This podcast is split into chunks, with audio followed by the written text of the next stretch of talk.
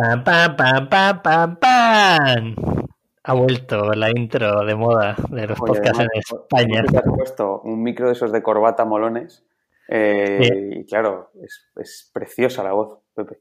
Es que se nos quejan por Twitter. Ojalá volviéramos a estar en Google Campus con un estudio de grabación profesional, pero eh, Víctor está en Madrid. Hoy estás en Madrid. Hoy estoy en Madrid. Yo estoy en Segovia y nuestro invitado de hoy, Bernat, ¿dónde estás, tío? En Barcelona. En Barcelona. Sí, sí. Qué bueno. Así estamos deslocalizados todos. Vale. maravilla. Hoy os traemos a Bernat, eh, fundador y CEO, si no me equivoco, de Eura. ¿Lo he dicho todo bien? No, la verdad es que no, pero. Soy, Sí, claro, es que, es que empezamos increíble, ¿sabes? Claro, cara visible de Eura, entonces sí, eso sí. eso sí, eso sí, portavoz de Eura, cofundador y llevo la área de movimiento social. Joder, entonces es perfecto. Además, ya lo has dicho, porque todo el tema de movimiento social es una cosa que, de las que tocaremos eh, para poneros en, oye, un poco en previsión que podéis escuchar en este podcast, que yo cuando escucho otros podcasts, pues me gusta más o menos eh, saber qué es lo que vamos a escuchar. Eh, vamos a hablar de Eura, como la nueva era de la carne vegetal, que ahora nos explicará Bernat un poquito más. Vamos a entrar en el tema de distribución en supermercados. Eh, también hablaremos del impacto como marca, que Eura lo hace de forma fantástica y yo estoy bastante enamorado. Y todos mis amigos que son veganos y vegetarianos me han dicho que, que te pregunta varias cosas, así que veremos a ver cómo sale ese tipo de preguntas. Adelante. Y luego entraremos en modelo de negocio, que es la parte que más le gusta rodado y que de la que más sabe él. Entonces cada uno tirará por su lado. ¿Os parece bien? Genial.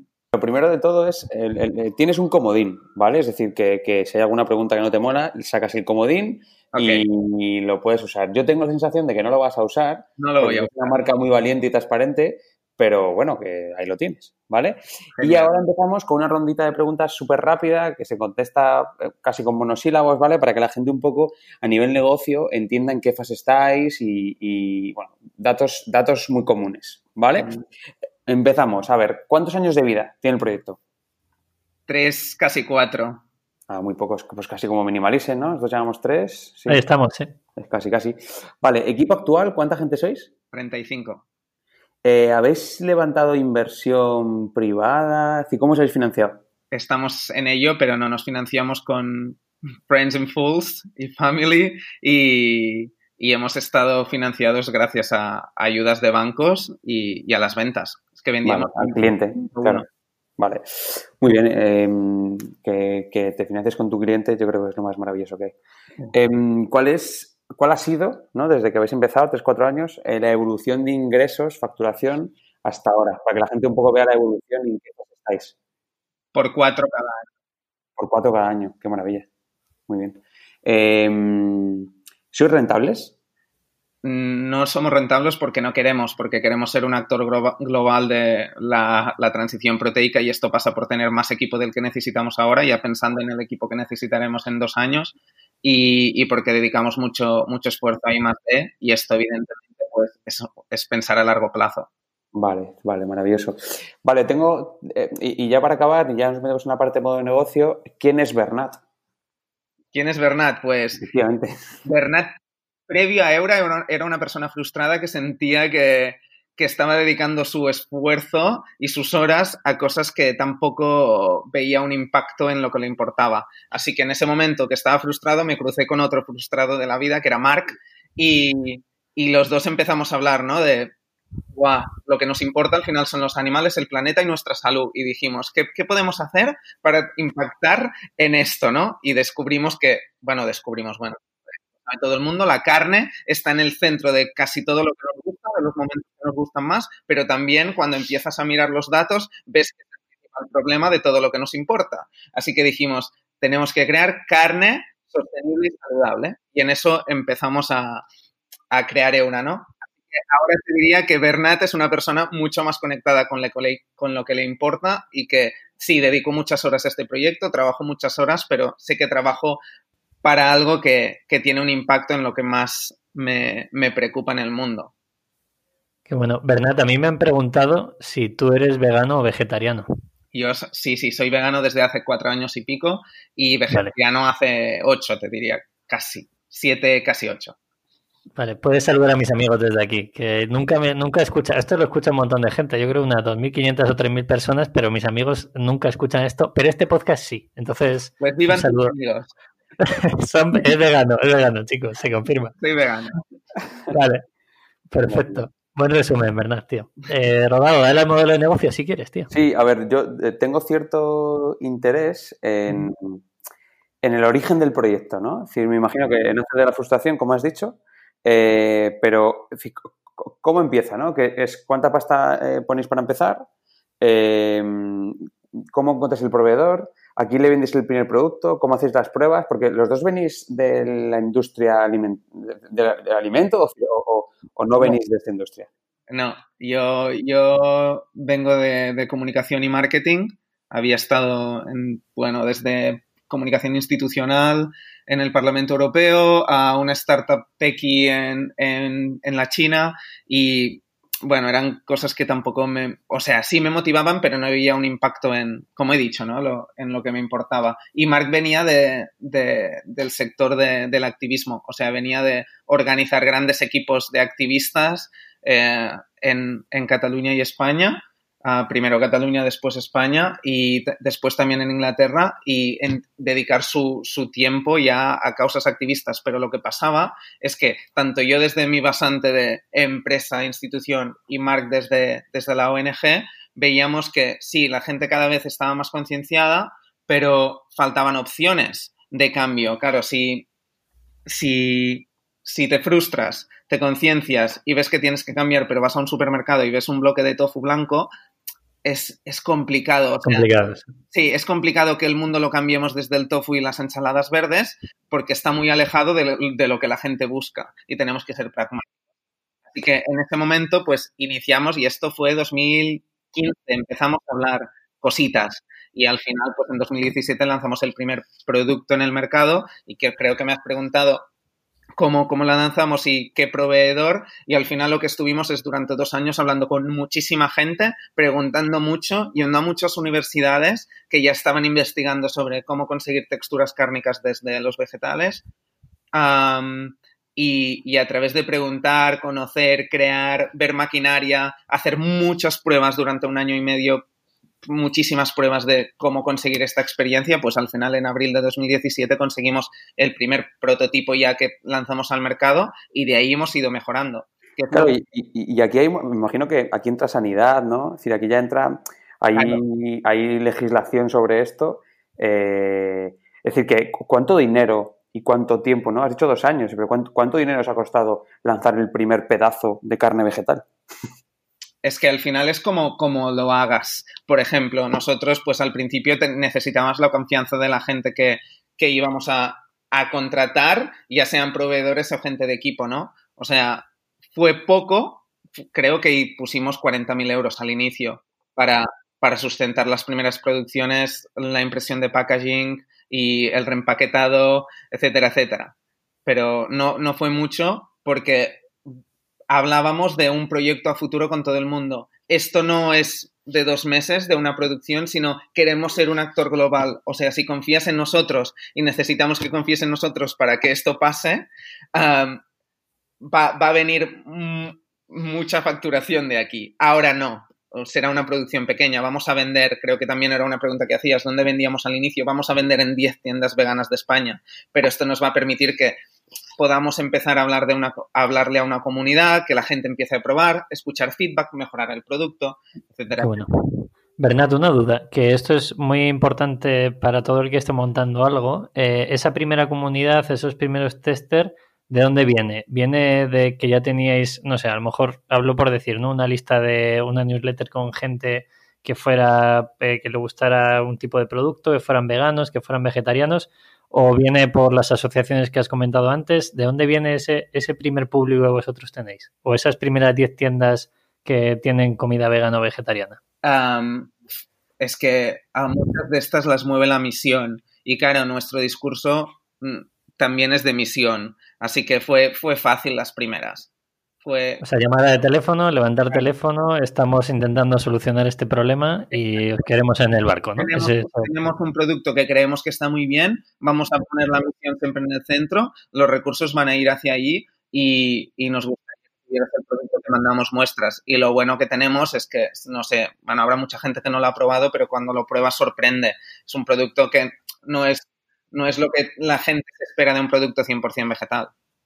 No, no, es que está buenísimo. O sea, yo eh, realmente si no te dicen que no es pollo, no sabes que no es pollo. O sea, es algo, ya entra el dilema de, decirlo o no decirlo, ¿no? Yo tengo una amiga que está montando un restaurante, Ana, un beso, se llama John Bar, ahí va la publi, eh, y solo hace comida vegetariana y vegana.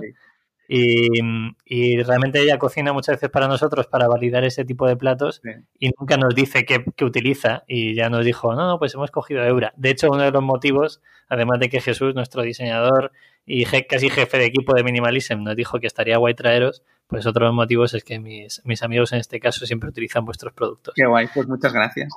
Y sale una duda aquí, Bernat. Eh, nosotros comiéndolo, eh, sabemos que es un producto procesado. Eh, y, el tema de los procesados, el tema del producto muy procesado o poco procesado, eh, se sabe que bueno puede tener mayor implicación o problemas a nivel de salud.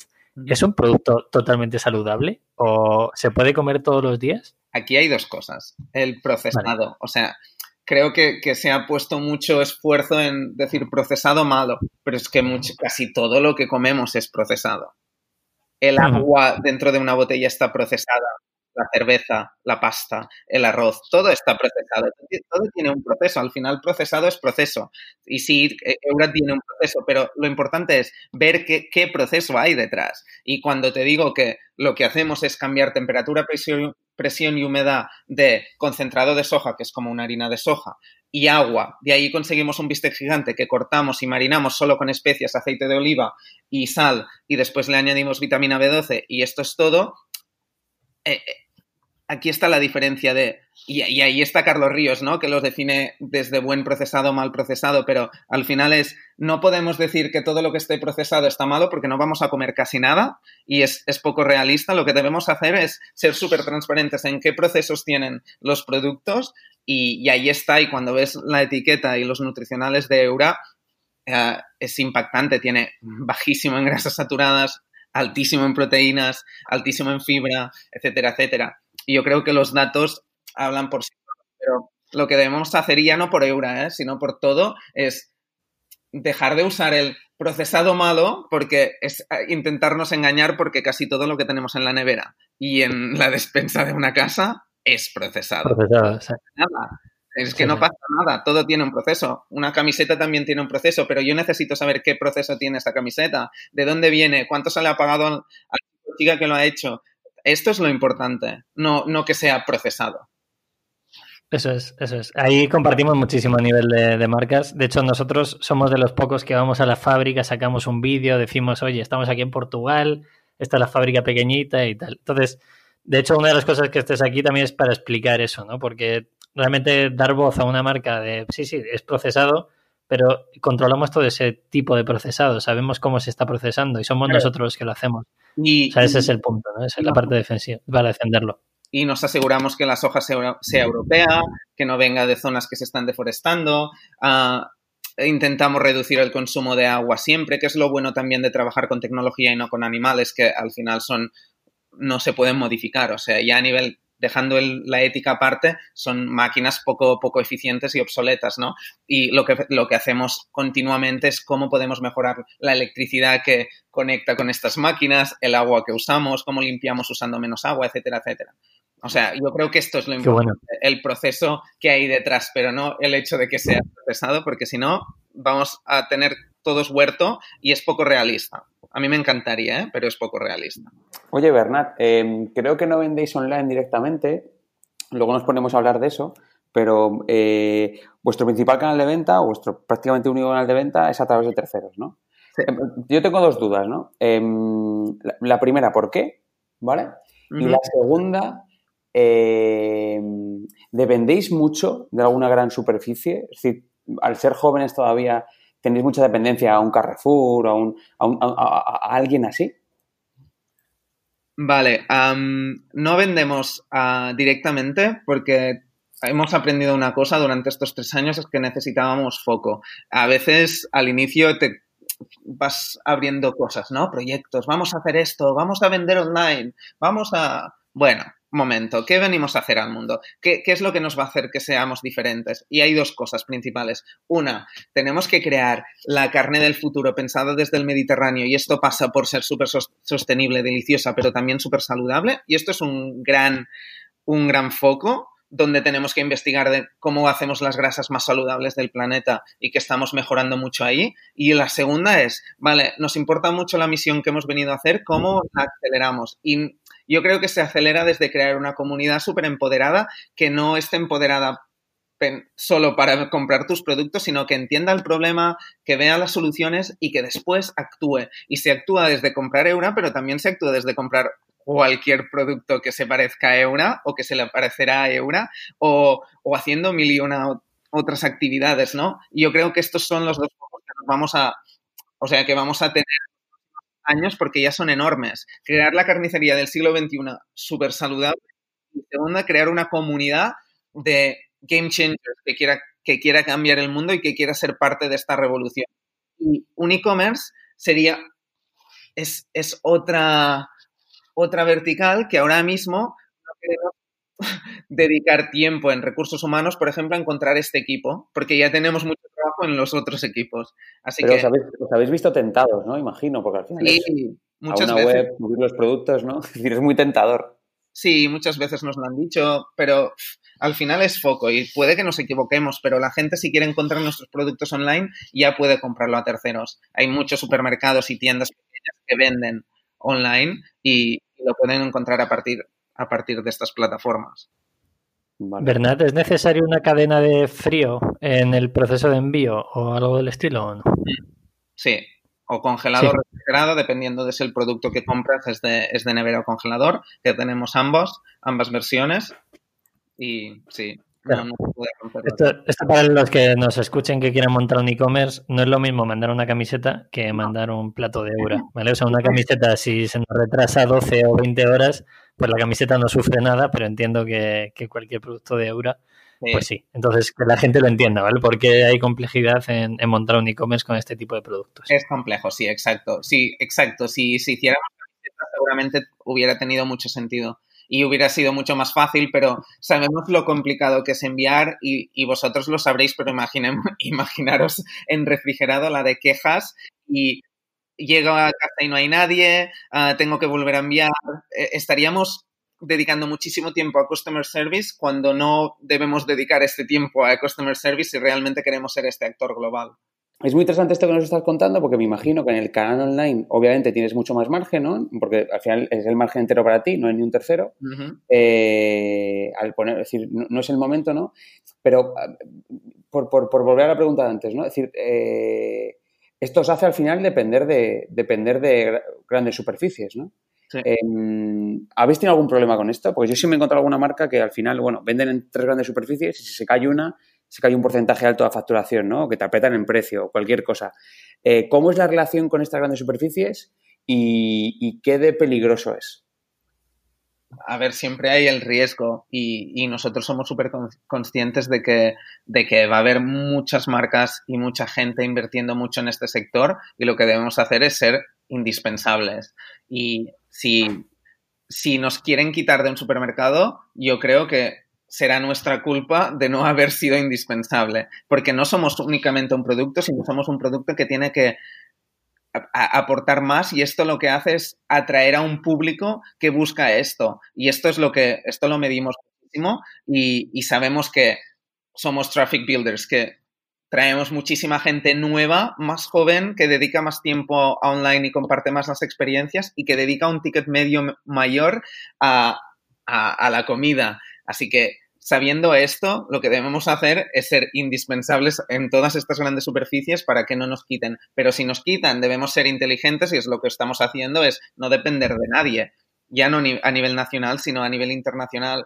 Que si un país cae, que Eura no se caiga.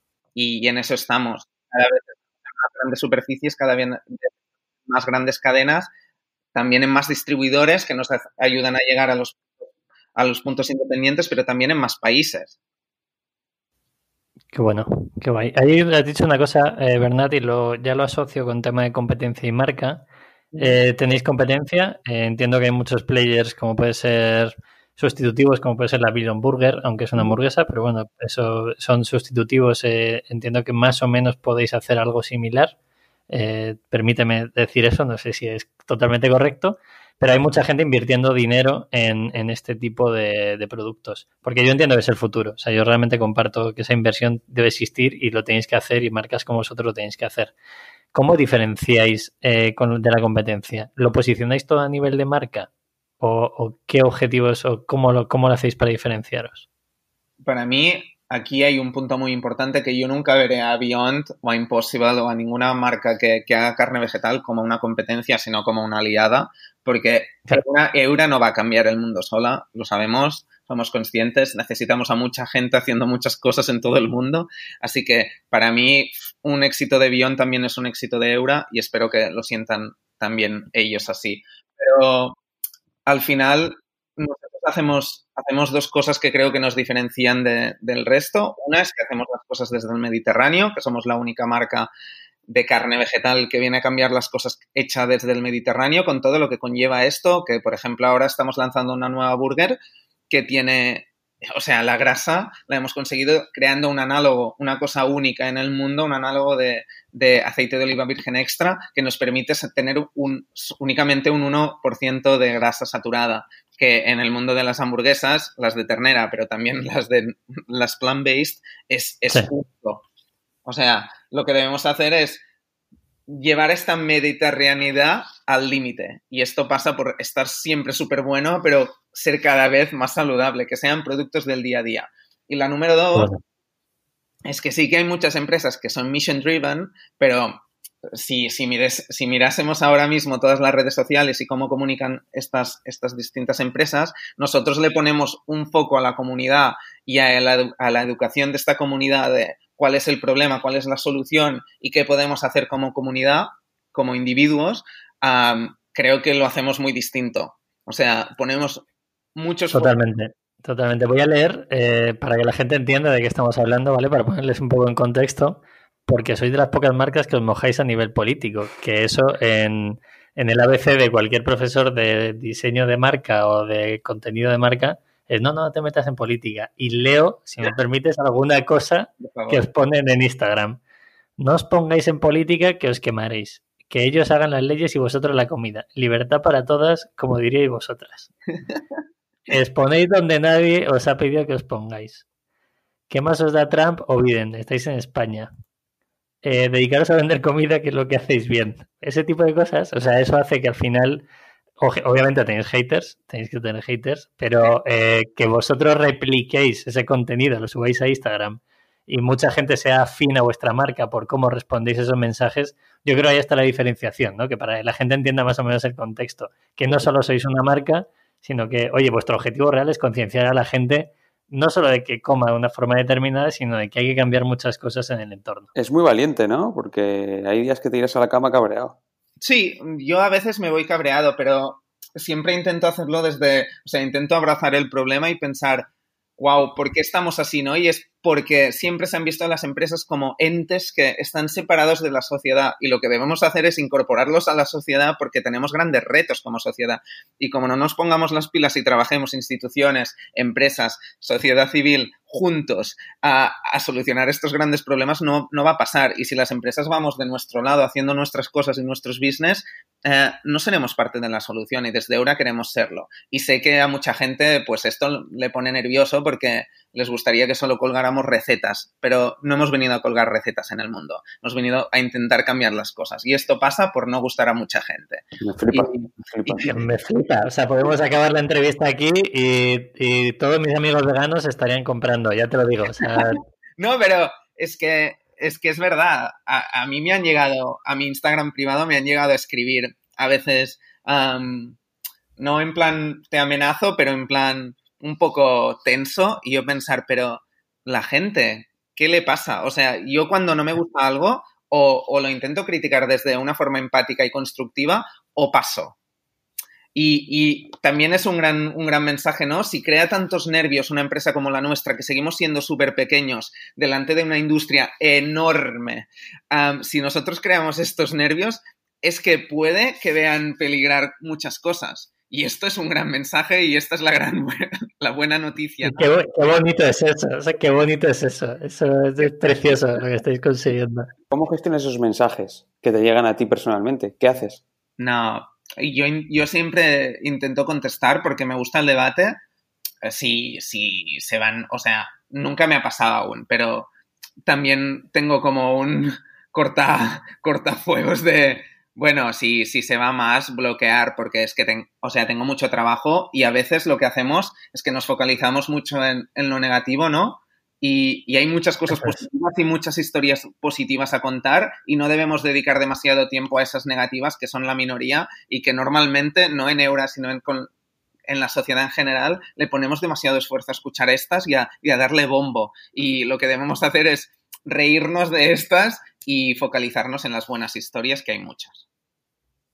Por favor, que la gente que nos escuche eh, analice lo que acaba de decir Bernat. Eh, por favor, ahí va de verdad. Yo tengo un canal de YouTube y solo me miro los comentarios donde me insultan. Entonces, eso es. Yo ya empecé a estudiar por qué, ¿no? Y, y lo ha resumido muy bien, Bernat y solo nos quedamos con las críticas cuando a lo mejor hay 100 personas que a lo mejor no te escriben o que te escriben y te dicen que les flipa lo que estáis haciendo o cómo estáis cambiando la forma de consumo, cambiando la forma de que la gente como carne o dando una alternativa más allá y al final solo te quedas con el comentario que te hace daño. ¿no? Es muy importante que nos quedemos, vale, ese comentario lo entiendo, empatizo, eh, lo bloqueo si no puedo empatizar y sigo mi trabajo, que al final es lo importante, porque tenéis una misión clara. Muy importante esto que acabas de decir, ¿eh? por favor, que la gente lo entienda, por favor. Vale, yo quiero que me cuentes, Bernat, eh, la campaña Good Rebel, porque, porque a mí me encanta que, haya gente haciendo cosas. Ya creo que a nivel de comunidad, a nivel de marca está bastante claro. Vamos a tratar el tema de Good Rebel y me gustaría saber también si vosotros trabajáis de forma activa eh, con alguna pues, asociación que pueda hacer activismo animal o alguna, alguna asociación de este estilo. Eh, no solo hacéis comida, sino que también trabajáis en este entorno o os limitáis. Vale, comienzo con lo de Good Rebel. Good Rebel Para, nosotros hace, o sea, pensábamos, ¿no? ¿Cómo son las personas que, que no las que compren o no compren Eura, pero quieren ser parte de algo, ¿no? y nos gustó mucho el concepto Good Rebel, ¿no? Que es, para mí es la gente que, que no solo se queja, sino que coge su, su porqué y, y encuentra un cómo y, y, puede que este cómo sea Eura o sea cualquier otro, otro cómo, que hay muchos, y actúa, ¿no? La gente que no solo critica desde, desde estoy aquí tranquilo en el sofá y, y, me cago en el mundo, sino, vale, ¿qué puedo hacer yo para mejorar el mundo? Y para mí esto es un rebel, ¿no?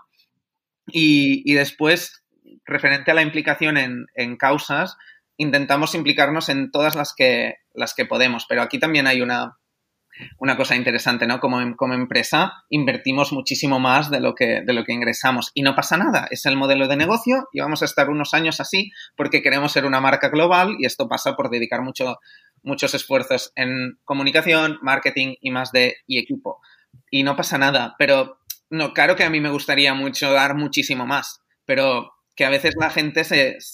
A veces tengo la sensación que la gente se piensa que somos un elever y que millones y millones y millones y nos, o sea, y Bernat se ha comprado una casa en la costa de no, no.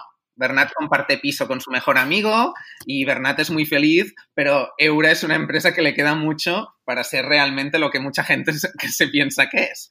Y espero que en ese momento, cuando seamos esta gran empresa que factura muchísimo, dediquemos muchísimos esfuerzos a muchas causas, sean animalistas o, tantas otras causas que también nos representan, ¿eh? Porque al final nosotros ponemos nuestro granito de arena a este mundo mejor que nos imaginamos, pero hay muchísimas otras causas que también están ayudando, como puede ser Black Lives Matter, que mucha gente puede decir, ¿por qué te pones en esto si haces comida? Pues porque me importan los derechos de, los humanos, de los animales también, pero de los humanos también. Y hay mucho, muchas batallas a ganar aquí, que hay gente que no tiene acceso a la comida aún. Estamos en un mundo que, que, está pasando esto. Así que nosotros nos dedicamos y nos focalizamos en, en, una causa, pero intentamos colaborar. Y sí que hemos hecho acciones, por ejemplo, con empresa, con santuarios de animales, hemos hecho alguna acción hemos hecho acciones de difusión de mensajes, esto muchísimo, porque por suerte tenemos ya una comunidad bastante grande y podemos difundir mensajes que, de gente que no tiene estas comunidades tan grandes.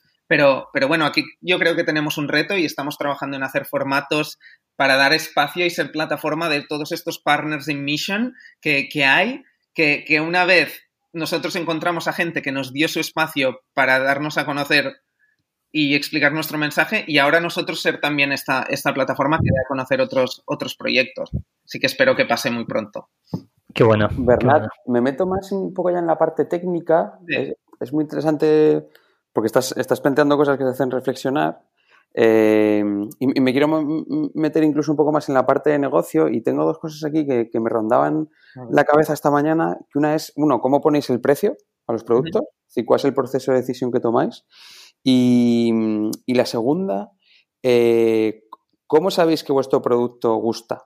Es decir, ¿hacéis pruebas con un número específico de, de clientes? Eh, ¿cómo, cómo, es, ¿cómo, es, el proceso ¿vale? de lanzamiento de un nuevo producto sí. y qué precio le ponéis? Perfecto. El precio, uh, aunque parezca mentira y mucha gente se, se, se, piense que lo hacemos en plan nos vamos a, vamos a ser ricos con este precio, no es así. Um, intentamos hacer el precio más barato que sustente toda la estructura que hay detrás. Y esto, por suerte, cada vez está ayudando que los volúmenes son un, poco más grandes y esto ayudará a que los precios bajen. Pero de momento intentamos hacer tener márgenes muy pequeños para que el precio final no supere los al principio los 5 y ahora ya estamos en los 4, ¿no? Y, espero que en los próximos años lleguemos por debajo de los 3, que sería como el objetivo, y ya en 5 estará al mismo precio que la carne de origen animal. Así que te diría, poniendo muchos esfuerzos a que el precio no sea muy alto porque no, para que no sea un producto únicamente de unas élites, sino que sea un producto democrático y que pueda llegar a todos los barrios de, de, del mundo. Y... Conecta, bastante con nuestro, con nuestro propósito como marca Minimalism, ¿no? que es, oye, eh, creo que de los cambios sociales es que empecemos a, a, vender productos que son buenos, que son de calidad, que además conectan con el planeta, pero que no los pongamos a 50 euros, a 100 euros, ¿no? Que no estemos vendiendo productos, eh, sí que lo sostenible no sea premium, que me parece, no, no. Me parece muy, muy, muy, muy, muy, muy importante este tema. Porque, ¿qué, qué tipo de, es decir, manejáis productos parecidos al resto de la industria, pero eh, márgenes parecidos? ¿Qué, ¿Qué márgenes tiene que aproximados? Eh? Me parece una franja, no hace falta que me lo digas clavado, pero eh, para que la gente entienda cuáles son los márgenes de este tipo de productos. Es que es un fregado esta pregunta, ¿eh? Porque hay, hay márgenes. O es un comodín, tienes un comodín, acuérdate, no, por si acaso. Uso este comodín porque es que si la gente supiera lo complejo que esto del sistema de márgenes en la distribución, cuando fuera a un, a un supermercado se daría cuenta que los precios no son tan altos.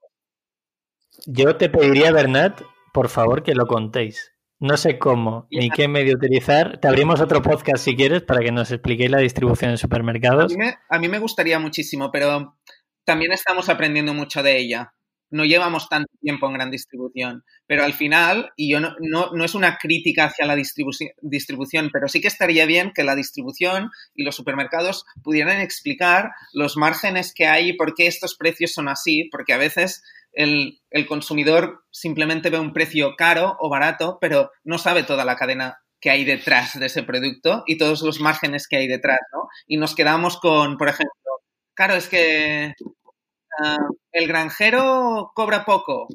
Bueno, ya, pues estaría guay ser súper transparentes y poder explicar esto, y ya no solo euros, sino como para que todo el mundo sepa lo que hay detrás. Y que es que hay mucho trabajo, o sea, un supermercado tiene mucho trabajo y mucha gente trabajando, y una electricidad, y un, y un alquiler, y un mil cosas.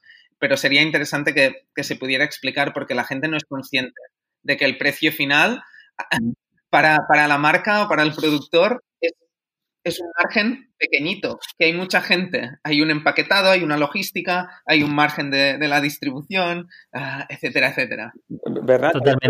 Te, una pregunta al revés. ¿Quién es el que gana más dinero de todo el proceso? ¿Quién es el que se tiene que, que, ajustar el cinturón? Es que depende. Ya no tienes comodín, ya no tienes comodín. Es que depende, pero normalmente no es euro. Vale. Vale, es decir, no, no, no es el... No es el no es el, el, Bueno, es que claro, vosotros sois. Eh, tampoco sois el productor, ¿no? Es decir, eh, me imagino que producís a través de un tercero. Bueno, cada vez somos un poco más productores. Por vale. vale. Um, pero, pero sí, hemos, hemos usado partners industriales a, les, a los que les enviamos recetas. Vale, vale. Es que, por, ejemplo, en, Minimalism, ¿no? En el mundo textil, el que gana dinero de verdad es el, eh, el que te vende eh, el, hilo ya para que puedas empezar a hacer la prenda, ¿vale?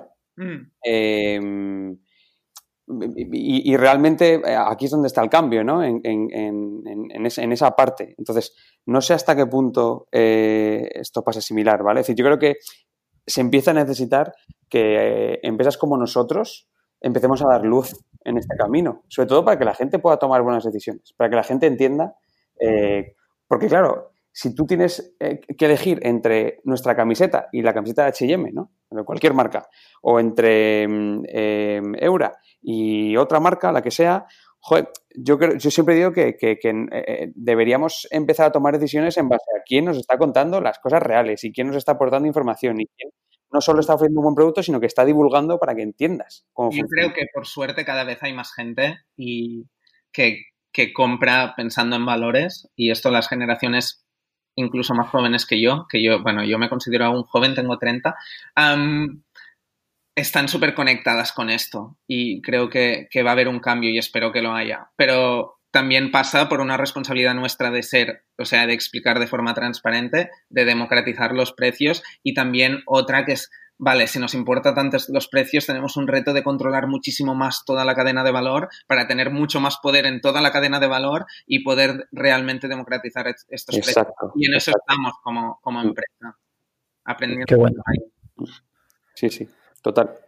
Qué bueno. Eh, una duda, Bernat. ¿Cómo, o sea, ya hemos visto la distribución que lo hacéis en supermercados, tiendas, etcétera. Eh, ¿Cómo abrís, ya no solo abrís la puerta a un supermercado, eh, ese primer paso, cómo lo conseguís? Y segundo, ¿cómo conseguís el paso internacional en, ese, en esa distribución internacional? ¿Cómo lo hacéis?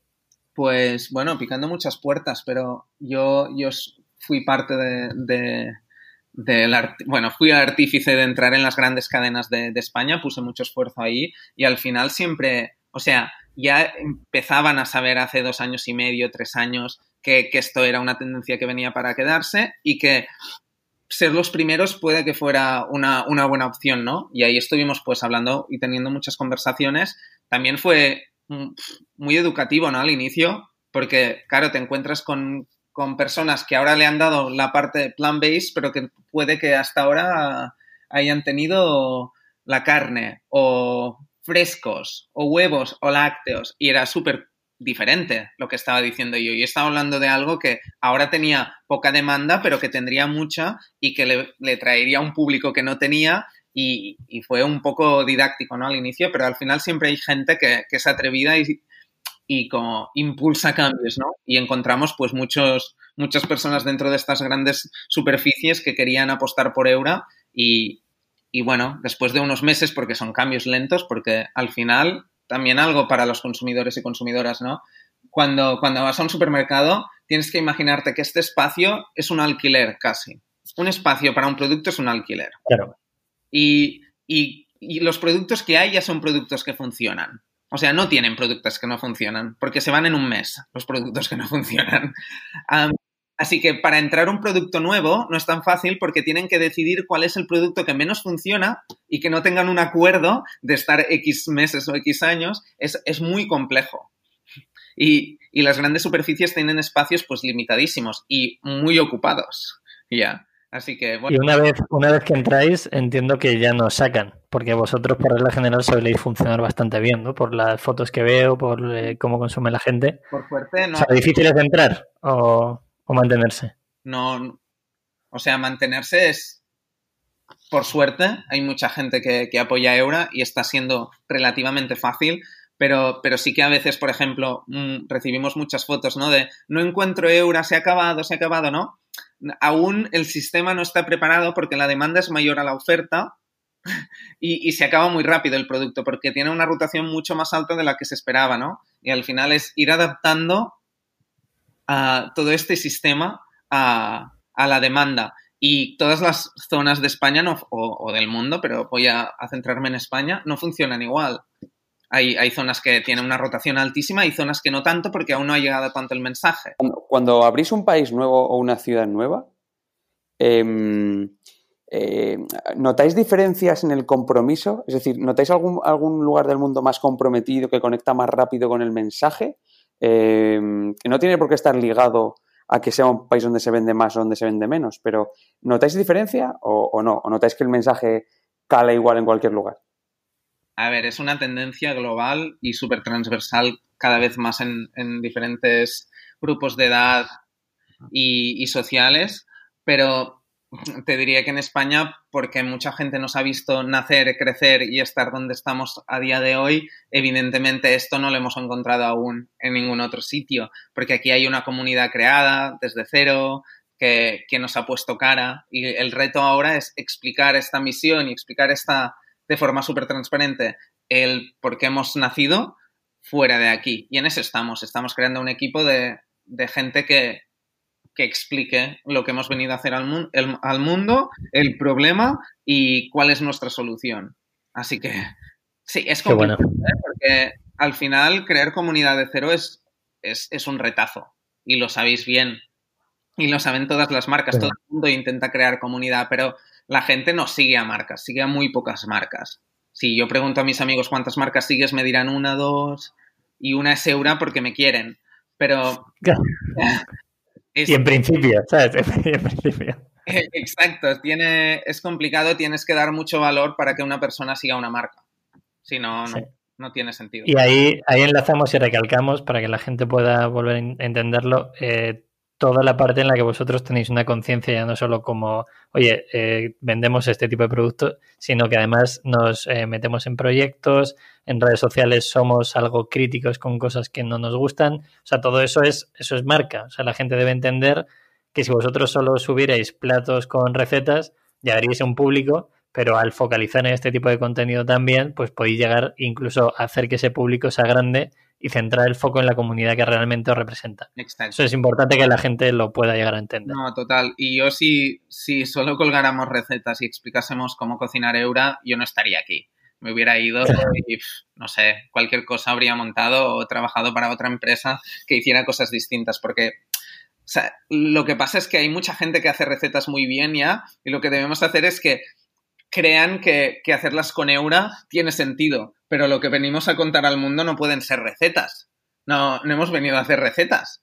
Al final, Eura, como la carne vegetal, es una herramienta de cambio que nos ayuda a crear ese mundo que nos importa y hemos pensado que era la mejor manera de tener impacto de forma inmediata en lo que queremos proteger. Pero es una herramienta. Eura tiene que ser un motor de cambio y ser un motor de cambio pasa por ser, bueno, tener algo más que un producto.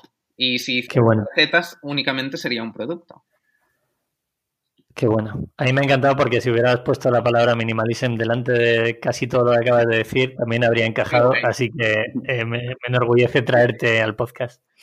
Oye, que, que, claro, hemos hablado mucho de futuro, de, de futuro del planeta.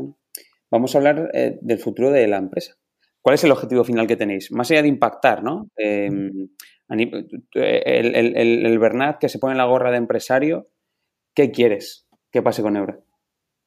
Yo realmente quiero que, que seamos un actor global, y eso es el gran reto que tenemos ahora, que, que, impulse y acelere un cambio que va a pasar. Es un cambio que sabemos que va a pasar. Por ejemplo, ya hay mucha, muchos estudios que dicen que en 2040 la carne de origen vegetal y celular ya será mayoritaria y la carne de origen animal únicamente será el 40%. Lo que debemos hacer es que este 40 sea un 20 o un 0. A mí me encantaría que fuésemos parte de, de un grupo de empresas, proyectos, sociedad civil que impulsase la aceleración y eso pasa por, por algo muy importante que creo que, que, que se habla poco de debemos crear una transición que no deje nadie atrás. Bernat Añaños no está en contra de un granjero.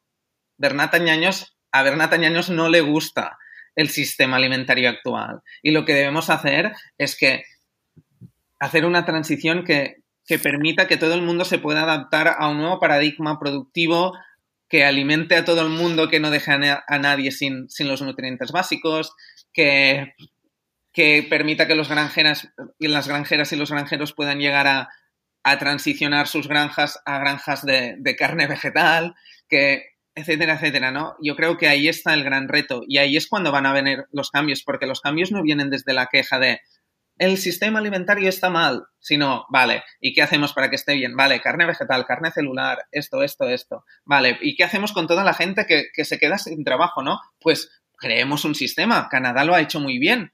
Han sabido que, que, que la carne vegetal era el futuro y han puesto mucha inversión en, vale, vamos a ayudar a granjeros a transicionar hacia, hacia producir leches vegetales o hacia producir carne vegetal y vamos a ser un hub a nivel mundial de esto, ¿no?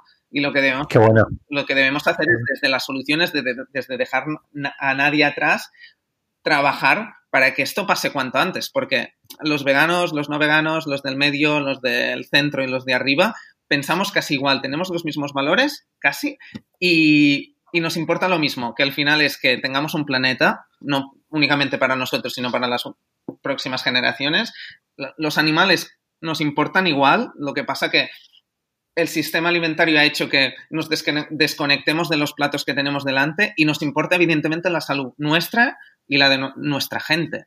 Y esto, el cambio este que hablamos desde Eura y que hablan tantas otras empresas y organizaciones a nivel mundial, va a favor de todo esto. O sea, tenemos que poner esto en el centro. Qué bueno, yo es que me quedo, o sea, no me quedan dos preguntas, pero se podría resumir ya. Sí, a ver, em, eh, justo mientras hablabas me estaba metiendo en vuestra web y he visto que vendéis a través de Globo. Em, em, eh, esto, claro, esto, esto es eh, cómo funciona, ¿no? Es decir, la gente pide Globo para si pide Eura para cenar, eh, me apetece Eura y lo pido. Es decir, ¿veis que también está empezando a pasar esto en las ciudades? Sí. Sí, ¿no? O sea, Globo es una de las tiendas que vende online, pero hay muchísimas. Y, en Globo puedes encontrar desde muchos restaurantes que ofrecen opciones ya, ya preparadas o puedes encontrar en su Globo Market, puedes encontrar el producto como lo encontrarías en un supermercado. Interesante. Y evidentemente, y este cambio Evidentemente tiene más foco en las ciudades porque también es donde hay más gente, pero estamos viendo como tiendas de, pueblos pequeñísimos ah, que venden muchísimo. O sea, es muy interesante, ¿no? Que muchas veces siempre nos pensamos, ah, el mundo lo estamos cambiando desde las ciudades, como esta visión supercéntrica de, de donde se cambian las cosas y es, es que la transición proteica está pasando en todos lados. Súper interesante. Antes del, del, inicio de la pandemia estaba en Dubai Ah, en una feria y yo me quedé impresionado. Como había tanta gente de ahí o de, de, los países de alrededor, de Oman, de Kuwait, que venían, ah, me he hecho vegano porque he visto el documental de Game Changers en Netflix. Y, y fue un mensaje interesante cuando volví aquí de dejemos esta visión de Europa-centric, de aquí cambiamos el mundo y tenemos las tendencias y somos los primeros, porque todo el mundo está ahí.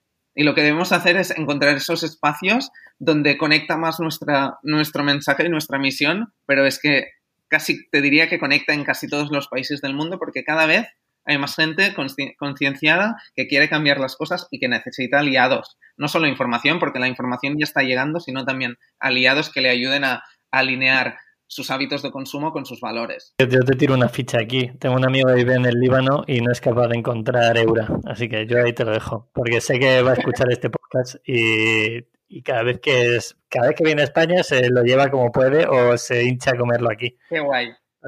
Así que, poco a poco allí tenéis otro mercado, está claro. Sí, es que es muy interesante y es algo que tenemos que poner en el centro, que sin opciones no hay libertad. y ahora mismo hay mucha gente que no puede cambiar pero porque no hay opciones.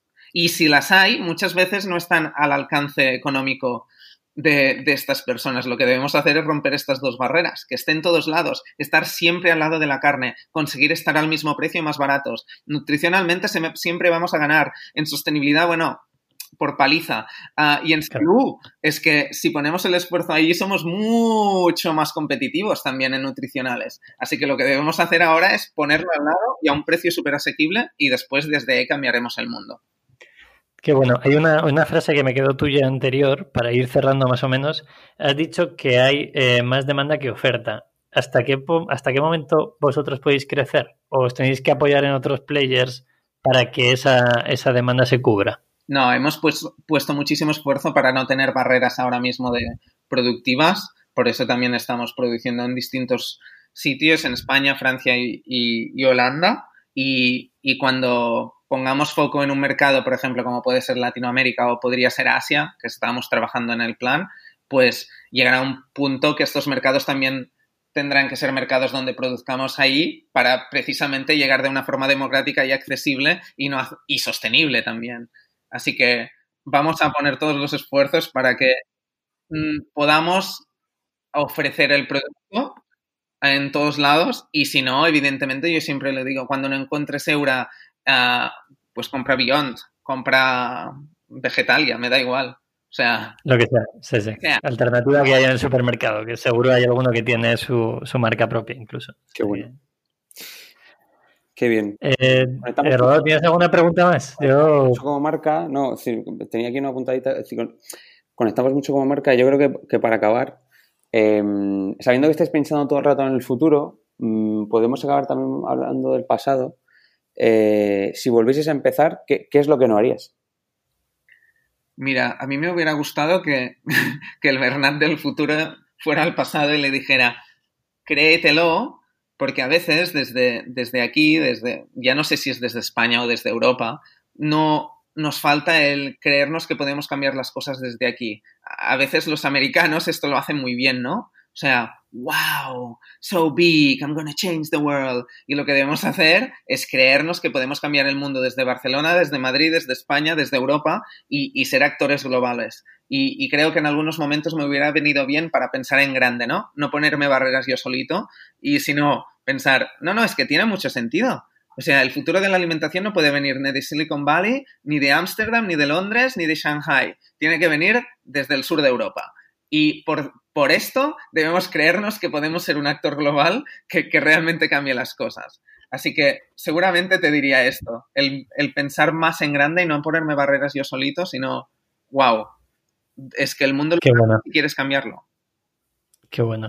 Pues es, una barbaridad. Eh, para que la gente, no sé, el, conocimiento que sacamos de, la entrevista de hoy, eh, gracias Bernat, lo primero, ¿vale? Ah, Porque a mí me ha flipado.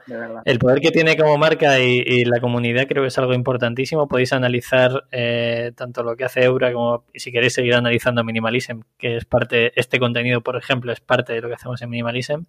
Luego otra parte, el hecho de querer cambiar algo realmente. O sea, no es, oye, yo no te vendo solo una forma de, una carne que es vegetal. No, no, quiero cambiar el mundo realmente.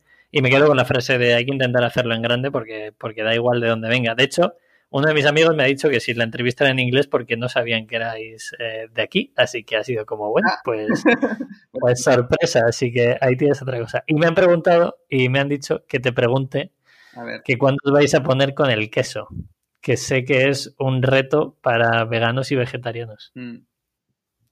¿Os vais a meter en esta guerra o no os vais a meter ahí? Estamos focalizados en, carne porque es, tiene que ser el foco, pero no te diré que no pasará. Vale, yo creo que con eso, con eso les vale, sobre todo para, para alimentar sus ganas, su deseo, más que otra cosa. Pepe, tenemos exclusiva, ¿eh? Tenemos exclusiva. Eh, Eura lanza quesos. Ah. El titular. 2022. Eh, vale, Bernat, pues. Gracias, Bernat. Pues yo creo que estamos eh, rodados. ¿Tú tienes alguna cosa más? O Bernat, si quieres añadir algo, te, dejamos eh, que añadas lo que gustes, ¿eh? como si estuvieras en tu casa. No, para mí lo importante y el gran mensaje es que la gente, normalmente muchas veces cuando se conciencia, tiene como frustración de no sé qué hacer, ¿no? Pero es que hay muchas cosas y pequeñas acciones, y yo hablo mucho del concepto del poder de las pequeñas acciones, que cambian.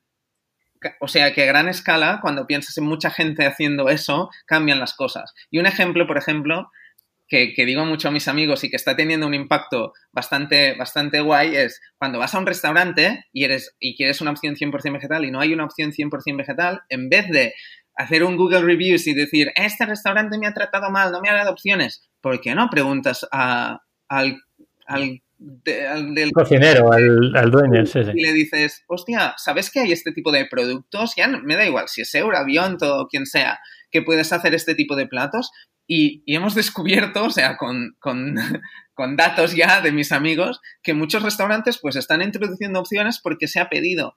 El mundo no se cambiará desde el odio, no se cambiará desde el me voy a quejar desde el sofá y menos desde el Google Reviews. Se va a cambiar desde la empatía y desde la información y desde la educación. Y, y esto se puede hacer y lo puedes hacer con la carne vegetal, pero con muchísimas otras cosas. En vez de me enfado y no respiro, actúa. Es que hay muchas formas de actuar.